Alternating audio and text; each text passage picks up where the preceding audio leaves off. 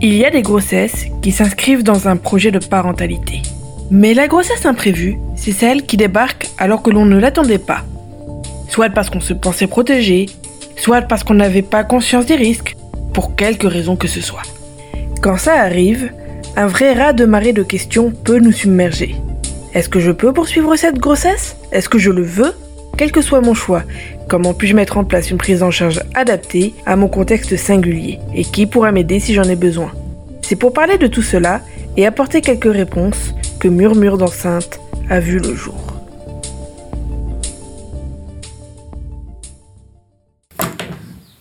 Bonjour madame, installez-vous. J'ai éloigné tous les obstacles pour que vous puissiez manœuvrer sans encombre votre fauteuil jusqu'au bureau. Ah, merci docteur. Bien, que puis-je pour vous? Eh bien, à la suite d'un bilan sanguin pour tout à fait autre chose, je viens d'apprendre que je suis enceinte. Hum, hum, je vois. Avez-vous déjà décidé si vous souhaitez poursuivre la grossesse ou avez-vous encore besoin d'y réfléchir? À vrai dire, euh, quand j'ai pris rendez-vous auprès de votre secrétaire, celle-ci a tout de suite imaginé que je souhaitais avorter parce que j'étais handicapée et c'est pas du tout ce que je souhaite. Et c'est bel et bien à vous de décider. Je ne vois pas au nom de quoi ma secrétaire s'est permise d'être aussi intrusive. Je lui en toucherai deux mots. Donc si je comprends bien, vous désirez poursuivre votre grossesse. C'est bien ça?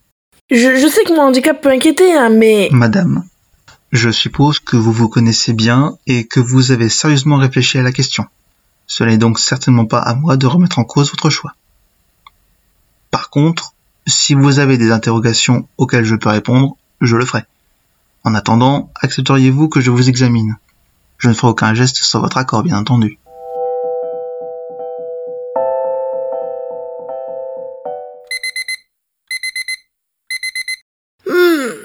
Ah, quel beau rêve.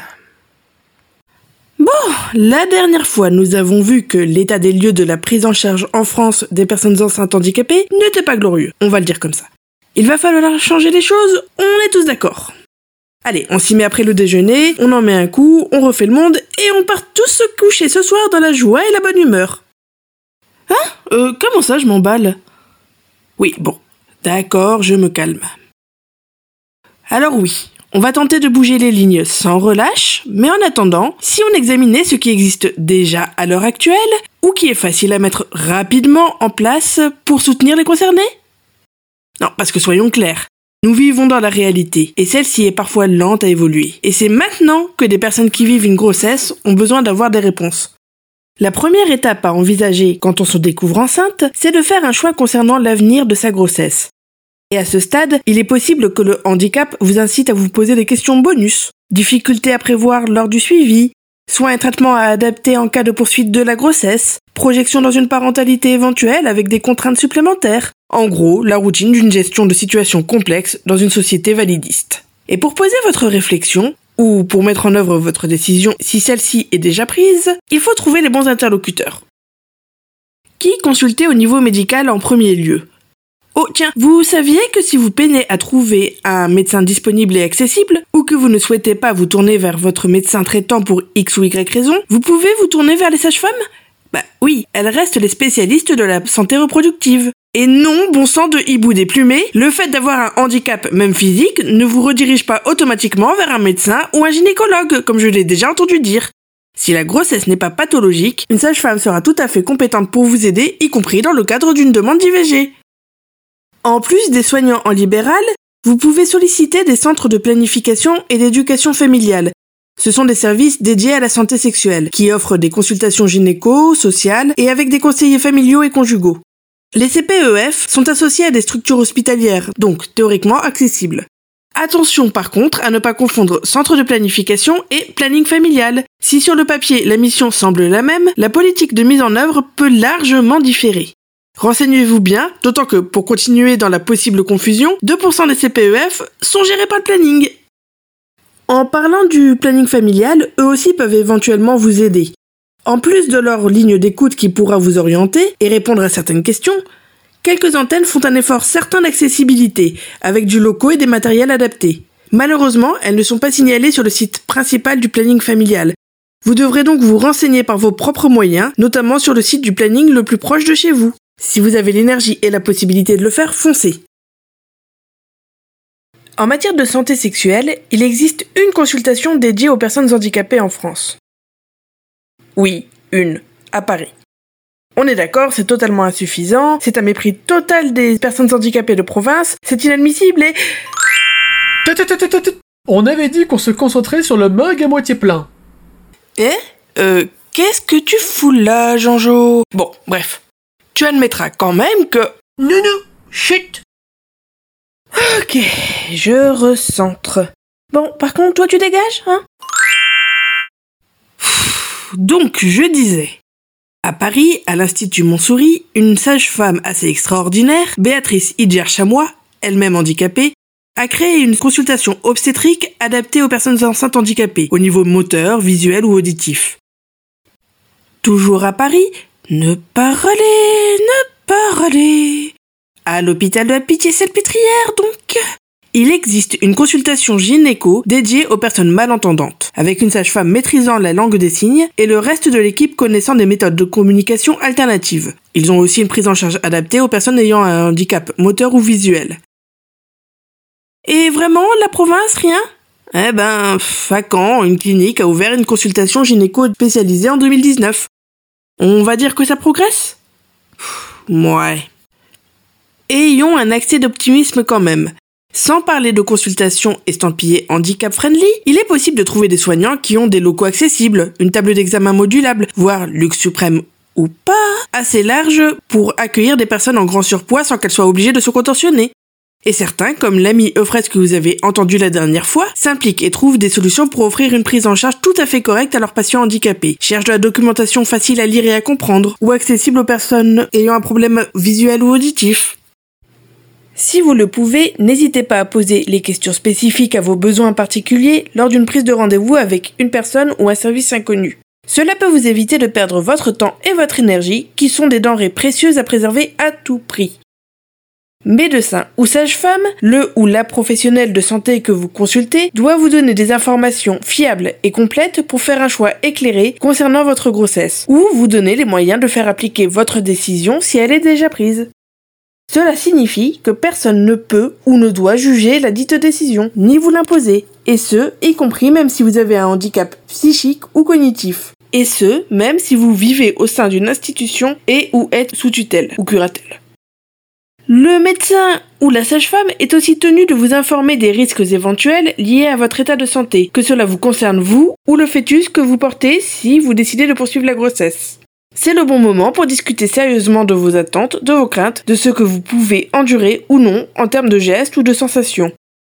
On sait que souvent les soignants sont un peu perdus face au handicap, mais cela ne les empêche pas, par essence, de se mettre à l'écoute et de discuter des moyens de minimiser votre inconfort.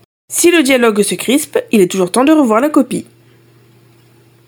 Et si on s'attaquait un peu plus précisément aux différentes issues possibles à la grossesse et à vos moyens de les mettre en œuvre en pratique? Commençons par nous pencher sur le cas de l'IVG.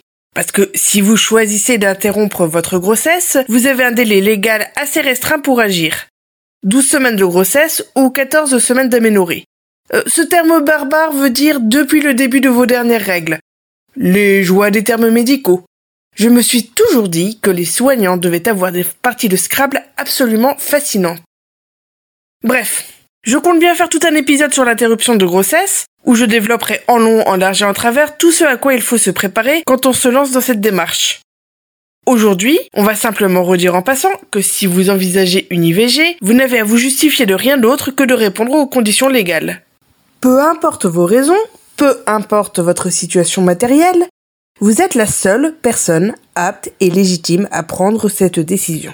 Ce rappel essentiel posé, revenons à nos moutons et à notre timing qui peut s'avérer très court au final, même quand on est valide. Et vous vous doutez bien qu'avec un handicap, on pimente encore un peu la partie. Notamment, vous l'aurez compris, si vous ne vivez pas à Paris ou à Caen. Au-delà de cette course contre la montre, une autre difficulté larvée peut vous attendre sur votre parcours IVG si vous êtes handicapé. Vous êtes certaine de votre décision de recourir à une IVG Bien, parfait. La base est établie, c'est une première étape de franchie, bravo. Mais il vous reste encore à déterminer avec votre professionnel de santé sous quelle modalité l'interruption se déroulera. Le stade de la grossesse en cours va déjà limiter vos options. En France, au-delà de 7 semaines de grossesse, la méthode chirurgicale est le seul recours possible. Entre 5 et 7 semaines de grossesse, l'IVG médicamenteuse est encore jouable, mais se déroulera forcément en milieu hospitalier. Et là, si la loi est théoriquement la même pour tout le monde, en pratique, il est probable que votre handicap vous impose de plus batailler pour vous faire entendre sur les conditions de prise en charge. Par exemple, lors de mes recherches, j'ai appris que certains praticiens et services incitaient fortement, voire imposaient une hospitalisation de jours pour une IVG médicamenteuse en cas de mobilité réduite, afin de pouvoir exercer une surveillance médicale à la suite de la prise des médicaments abortifs. Or, dans ces circonstances, on peut grandement avoir besoin de retrouver son chez soi, ses repères, le soutien d'un ou d'une partenaire de vie ou d'autres proches, bref, de ne pas rester seul dans un cadre médicalisé pendant le déroulement de son IVG. Les praticiens qui posent cette contrainte en plus du cadre légal déjà restrictif ne sont pas forcément de grands vilains sadiques qui aiment faire souffrir les personnes enceintes handicapées. Au contraire, le principal argument qu'on me donne lors des échanges à ce sujet, c'est de pouvoir réagir rapidement pour éviter un potentiel drame. Or, avec une personne peu mobile, les risques seraient plus grands qu'avec une personne valide. Comme le soulignait l'ami Euphrase dans notre première partie, pour envisager une IVG à domicile, il faut être en mesure de repérer rapidement un saignement trop important ou anormal et de rejoindre si besoin un service d'urgence en maximum 30 minutes. En dehors des conditions légales, seuls ces deux impératifs comptent. Oui, bon, pour le coup, ils comptent sacrément. Mais partir du principe que vous n'êtes pas aussi apte que le marathonien du coin à évaluer si vous pouvez rentrer dans ces critères, c'est oublier que parce que vous vivez votre quotidien avec le handicap, vous connaissez vos capacités, vos limites et les moyens que vous avez de compenser les difficultés. Alors bien sûr, gardez en tête qu'en cas d'incertitude, mieux vaut ne pas tenter le diable. Votre santé est en jeu. Si vous dépendez d'un tiers pour que tout roule, assurez-vous de sa disponibilité et de sa fiabilité. Ce ne serait pas franchement le moment que Jeanne Rose, récemment embauchée comme auxiliaire de vie parce qu'elle voulait venir aider une pauvre personne handicapée, tourne de l'œil en constatant la réalité des besoins et enjeux. Et si votre partenaire de vie décide à ce moment-là d'être aux abonnés absents pour vous apporter le soutien logistique et moral nécessaire, vous pourrez toujours le pourrir plus tard, hein. Mais en attendant, si vous avez besoin de soins médicaux urgents et que vous êtes bloqué à domicile, vous avez un vrai problème. Ouais, bon, j'ai un peu l'impression de jouer les oiseaux de mauvais augure là, alors quittons les scénarios catastrophes. Si vous pensez que les conditions pour une IVG à domicile sont réunies et que vous préférez être chez vous pour gérer les choses, c'est parti pour argumenter de pied ferme auprès des professionnels de santé. S'ils essaient à tout prix de vous vendre une brève hospitalisation, présentez-leur factuellement votre plan d'action en cas d'urgence. Les soignants ont besoin d'être rassurés et de voir que vous avez sérieusement réfléchi aux meilleurs moyens de minimiser les risques. Validisme intériorisé? En partie. Mais leur responsabilité étant engagée légalement, on peut comprendre qu'ils vérifient 15 fois que tout est OK. Dans la même veine, si vous souhaitez vous diriger vers l'IVG chirurgicale, c'est possible, y compris dans les toutes premières semaines de grossesse. Dans ce cas, la procédure étant plus lourde que l'IVG médicamenteuse et nécessitant un passage au bloc, il va là aussi falloir argumenter. Mais pour vous rassurer, je vous propose le témoignage de Mélanie qui a préféré me livrer son récit par écrit. Avec son autorisation, j'ai donc demandé à ma complice Captain Crochet de prêter sa voix à ce texte. Déjà, un peu de background. Suite à une chimio, quand j'étais toute petite, les médecins m'ont dit que je ne pouvais certainement pas tomber enceinte. J'ai donc grandi sans trop me préoccuper de ça. Et je n'ai pas été réglée spécialement tôt. J'avais 13, 13 euh, ans, je crois, dans la norme au final. Après avoir eu différents compagnons et aucune contraception, une fois les tests de routine effectués bien sûr, j'étais certaine que ça ne pouvait pas m'arriver. Finalement, un jour, il y a plusieurs années, je me suis sentie incroyablement fatiguée et comme mes règles n'arrivaient pas, le doute est né. Quand le résultat du test est tombé, j'étais perdue. C'était une préoccupation tellement lointaine jusque-là. Je ne savais pas trop où commencer. Alors j'ai pris rendez-vous avec un généraliste très sympathique qui m'a recommandé son compagnon, gynécologue. Ça a donc été pratique et rapide. Les rendez-vous se sont enchaînés, échographie pour vérifier l'avancement la grossesse et gynéco. Le médecin en question n'était pas du tout jugeant. Il a bien compris que c'était physiquement impossible pour moi de mener cette grossesse à terme. Il n'était même pas question d'une quelconque envie d'avoir un bébé ou pas, bien que, fort heureusement, mon non-désir d'enfant s'alignait bien avec l'IVG. Il m'a quand même dit que c'était quelque chose qui ne m'arriverait sans doute plus jamais, les statistiques s'étant liguées pour que ce cas presque impossible se produise. Il voulait savoir si j'étais sûre de moi. Mais à ce moment-là, il n'avait pas encore réalisé à quel point mon corps était juste incapable de vivre une grossesse. Encore une fois, ce n'était pas culpabilisant. Il vérifiait juste que j'étais sûre de moi et il a bien indiqué que vu les circonstances et mon aplomb évident, il prenait immédiatement les dispositions pour une IVG classique en ambulatoire pour que ça tombe juste pile à la fin du délai légal de réflexion. Je m'étais rendu compte de ma grossesse très vite. Je crois que j'étais entre deux et trois semaines. Donc on aurait tout à fait pu passer par une IVG médicamenteuse. Mais il a préféré l'éviter avec mes nombreux antécédents de chirurgie et tous mes problèmes de santé. Cela lui semblait trop risqué. Et j'étais totalement d'accord. Après ça, je suis arrivée un matin à l'hôpital où ce même médecin exerçait. Il a géré mon dossier de bout en bout, pour ainsi dire. Les infirmières étaient charmantes et m'ont rassurée. Tout s'est très bien passé. Au réveil, j'allais très bien. Je suis rentrée chez moi après quelques heures et tout n'était plus que de l'histoire ancienne. Je n'ai même pas eu spécialement mal ni de saignement plus abondant que ça. Je n'ai vraiment pas à me plaindre.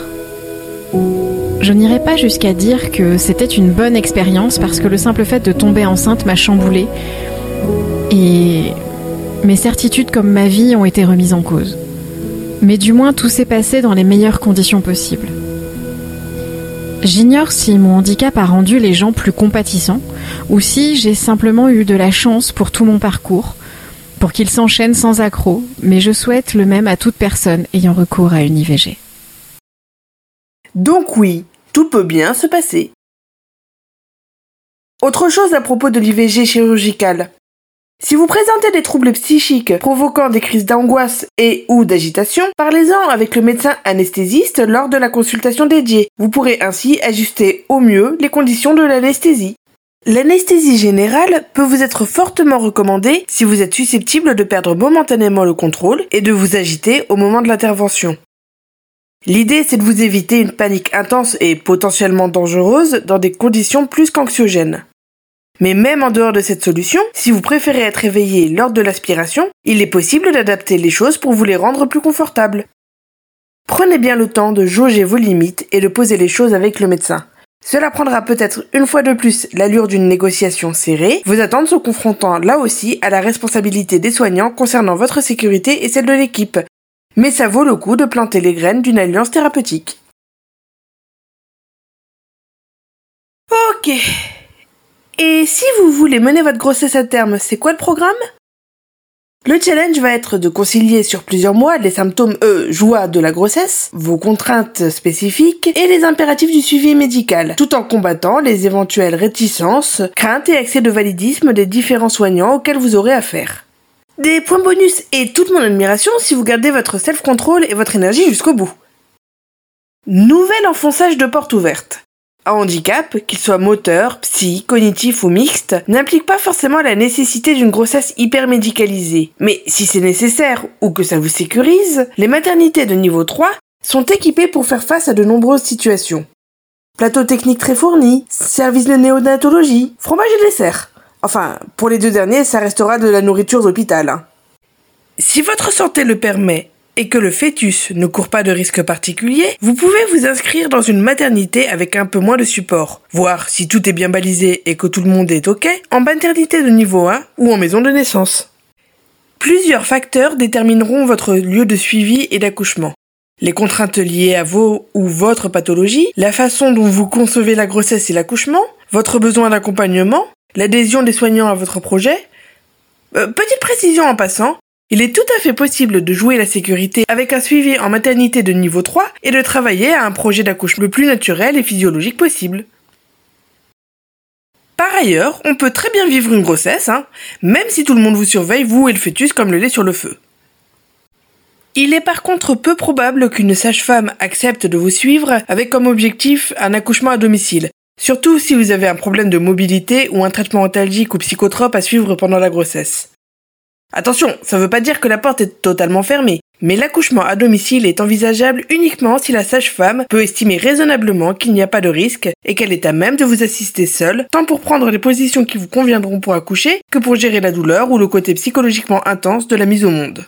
Si vous désirez vous pencher sur la question, il est primordial d'avoir un échange complet avec la sage-femme au sujet de votre santé et de vos envies, et de vous assurer qu'elle a bien compris la situation et se sent en mesure de vous garder en sécurité. Tiens, je vais en profiter pour faire une petite mise au point au sujet de la crainte que vous pourriez avoir à dévoiler certains antécédents médicaux aux professionnels de santé qui suivront votre grossesse.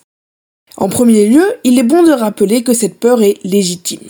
Ce n'est pas pour rien qu'elle existe. Le milieu médical a, comme nous l'avons déjà dit, de nombreuses difficultés à appréhender la réalité du handicap, notamment du handicap psychique. Il peut donc y avoir des risques à évoquer un suivi ou un traitement en cours. Risque de voir l'attitude des soignants envers vous changer, plus ou moins subtilement d'ailleurs. Risque de voir parfois n'importe quoi inscrit dans votre dossier, vos propos déformés, etc. C'est terrifiant de constater les ravages du validisme et de la psychophobie dans des relations de soins.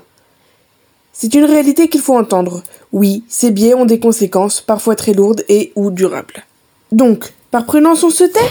Euh, Bah oui, mais non, vous vous doutez bien que ce n'est pas si simple. Dans l'autre plateau de la balance pèsent d'autres risques non négligeables. Sans connaître l'état exact de vos traitements en cours, un médecin ou une sage-femme peut mal interpréter des résultats d'examen potentiellement faussés. Déjà, ça, ça peut générer des retards de soins et vous mettre en difficulté. Mais jouons jeu jusqu'au bout. Et imaginons un cas où ça peut vous mettre physiquement en danger grave, vous et ou le fœtus que vous portez. En naviguant à vue, il est possible qu'un soignant vous prescrive d'éventuels médicaments inadaptés et que cela crée une jolie interaction médicamenteuse. Croyez-moi, vous ne voulez pas ça. Et puis, plus banalement, vous taire sur certains pans de votre vécu en matière de santé physique ou psychique, c'est aussi vous empêcher de guider les soignants sur certains gestes ou attitudes qui pourraient rendre les choses plus confortables pour vous. Et ça, bah, c'est aussi dommage. Ouais, bon, autrement dit, il y a du danger quel que soit le choix. Donc quelle est la bonne solution? Eh, quand j'ai posé cette question à plusieurs sages-femmes et médecins, leur réponse m'a un peu fait rire jaune. Bah, il faut trouver des soignants respectueux, qui ne feront pas n'importe quoi avec les informations que vous leur confierez.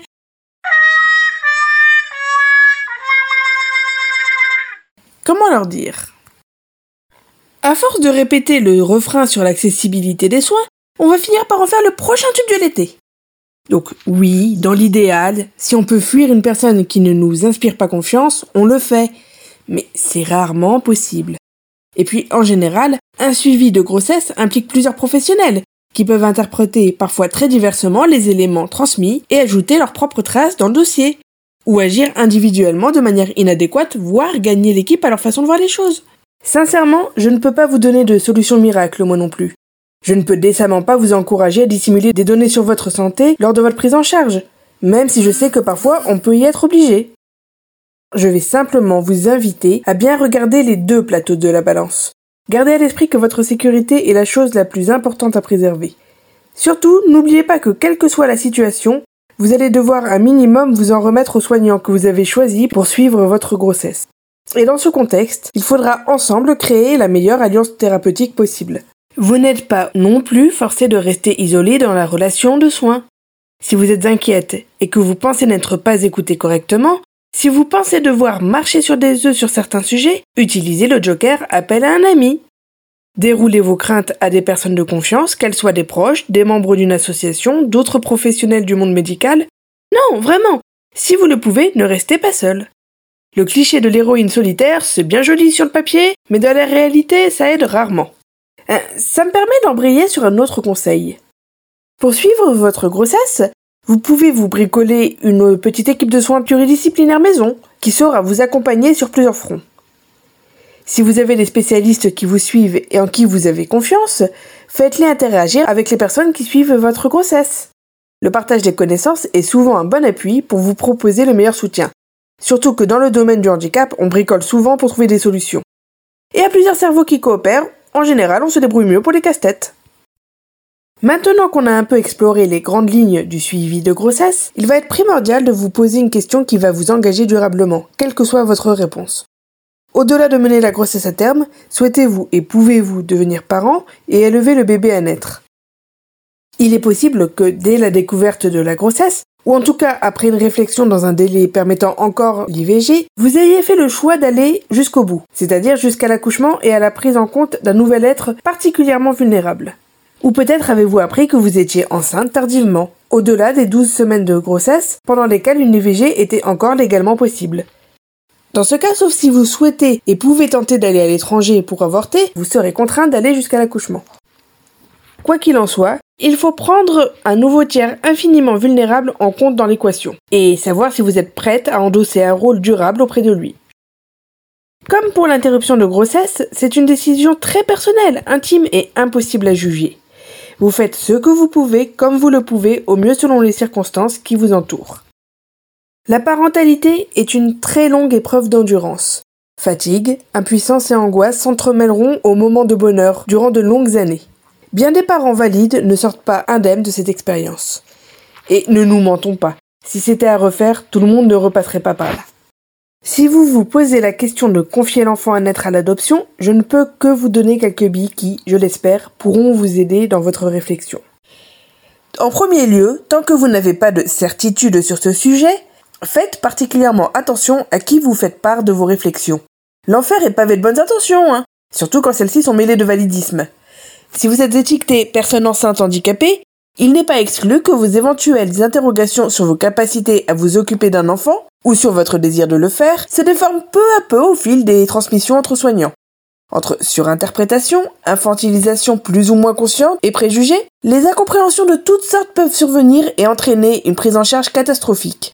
Par exemple, on pourra vous imposer un suivi social ou psychologique inadéquat, ou se permettre d'influer de manière franche sur votre décision, et ce, même et surtout, si vous souhaitez finalement garder le bébé auprès de vous pour l'élever.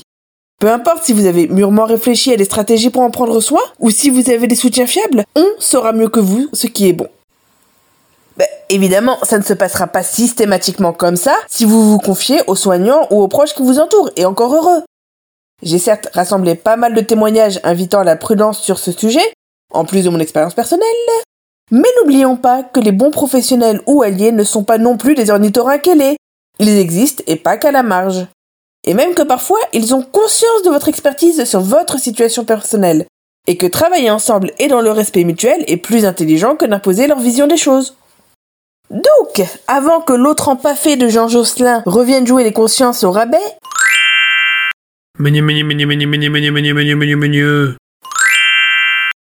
Revenons au mug à moitié plein. Voyons quelques questions spécifiques à vous poser et les appuis à mobiliser si vous êtes enceinte, handicapée et que vous songez à confier l'enfant à naître. Sachez que comme tout le monde, vous avez un délai de deux mois après l'accouchement pour changer d'avis si vous avez déclaré vouloir confier le bébé. Si vous avez encore des doutes et que vos inquiétudes portent non sur votre acceptation de la parentalité, mais sur vos capacités techniques et matérielles d'accueillir cet enfant, il va falloir profiter de ce temps pour explorer toutes les possibilités de pallier ces fragilités. PMI, association dédiée, professionnels de bonne volonté, vous pouvez trouver des alliés.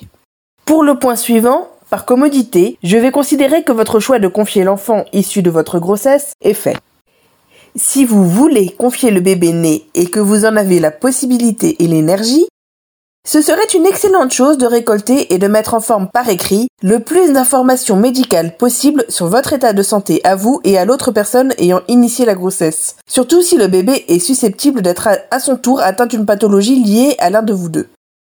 Évidemment, si vous avez des données en main le concernant directement, c'est encore mieux. Vous pourrez laisser ce dossier aux services qui prendront soin de l'enfant. Ce sera probablement une aide précieuse pour gérer sa santé au mieux. Si en plus de ça, vous vous sentez capable de mettre en mots votre expérience personnelle du handicap et de donner des pistes sur ce que le bébé sera susceptible de vivre à son tour, que ce soit en termes de douleurs éventuelles, de difficultés motrices ou sensorielles. Bien entendu, ce n'est pas une obligation. Ne vous en veuillez vraiment pas si vous ne vous sentez pas capable d'aller jusque-là. A contrario, si vous êtes capable d'aller encore plus loin, vous pouvez également écrire un courrier pour l'enfant lui-même.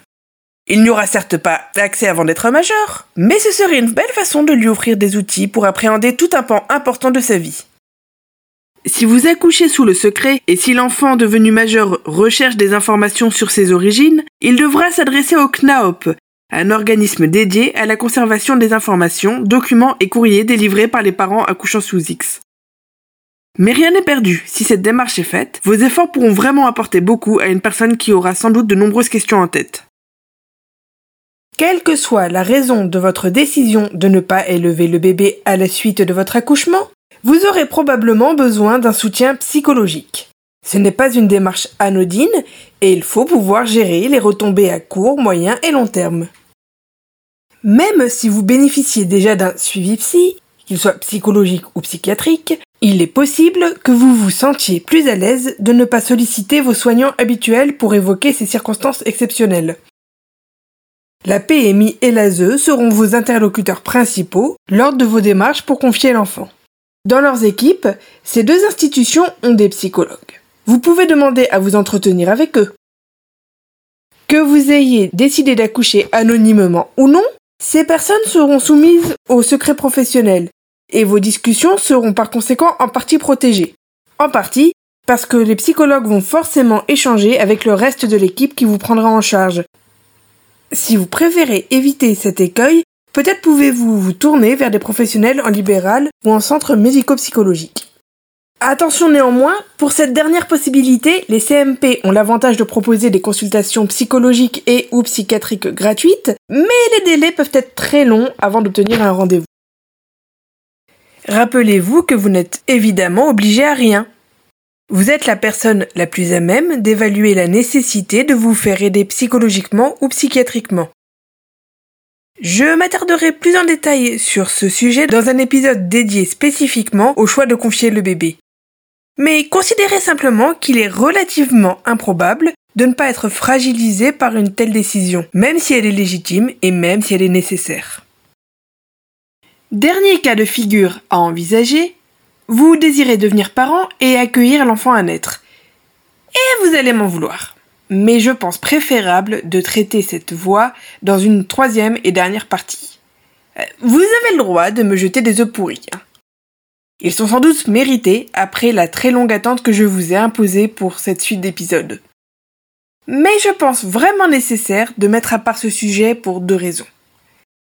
La première, c'est que faire le choix de la parentalité nécessitera, assez logiquement, de réfléchir et d'adapter le quotidien pour de nombreuses années, pour vous comme pour votre enfant. Et de faire face à des situations et contextes qui me semblent nécessiter un traitement plus long. Seconde raison un peu corollaire, cette seconde partie sur le thème du handicap et de la grossesse imprévue fait un peu plus de 30 minutes. J'ai beau miser sur mon charisme et mon talent de mise en scène pour que vous ne vous ennuyiez pas trop, je préfère un second découpage pour que vous puissiez digérer confortablement la somme d'infos que je vous propose. Voilà, voilà. Et promis, il n'y aura cette fois pas quasiment un an pour attendre la fin.